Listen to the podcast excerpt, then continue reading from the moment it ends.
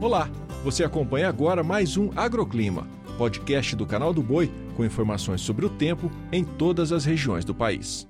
Olá, tudo bem? Sou Julia Marques e desejo um ótimo começo de semana. E o dia já começa com tempo seco e altas temperaturas no interior do Nordeste. Inclusive, os índices de umidade do ar ficam abaixo de 25% nas horas mais quentes do dia. E tem chuva, mas ela se concentra nos extremos da região e sem acumulados expressivos. No Sudeste, tem formação de nuvens carregadas em São Paulo, Triângulo Mineiro, sul de Minas Gerais e Rio de Janeiro. A chuva vem moderada a forte intensidade e tem presença de raios e temporais. E atenção, não se descarta a possibilidade de queda de granizo. No Espírito Santo, a chuva ocorre durante todo o dia, mas não é forte. No litoral fluminense, as ventanias podem ultrapassar 50 km por hora. No centro-oeste, a segunda também é marcada por temporais, altos acumulados de chuva e queda de granizo.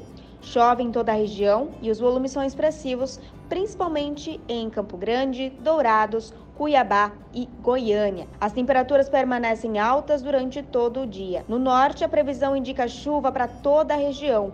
A precipitação é mais volumosa no Amazonas e no Acre, podendo vir até acompanhada de trovoadas e queda de granizo. Na região sul do país, o tempo permanece nublado em grande parte do Rio Grande do Sul e tem chuva a qualquer momento. No Paraná, a formação de nuvens de tempestades no norte e a chuva pode ser volumosa e com picos de intensidade.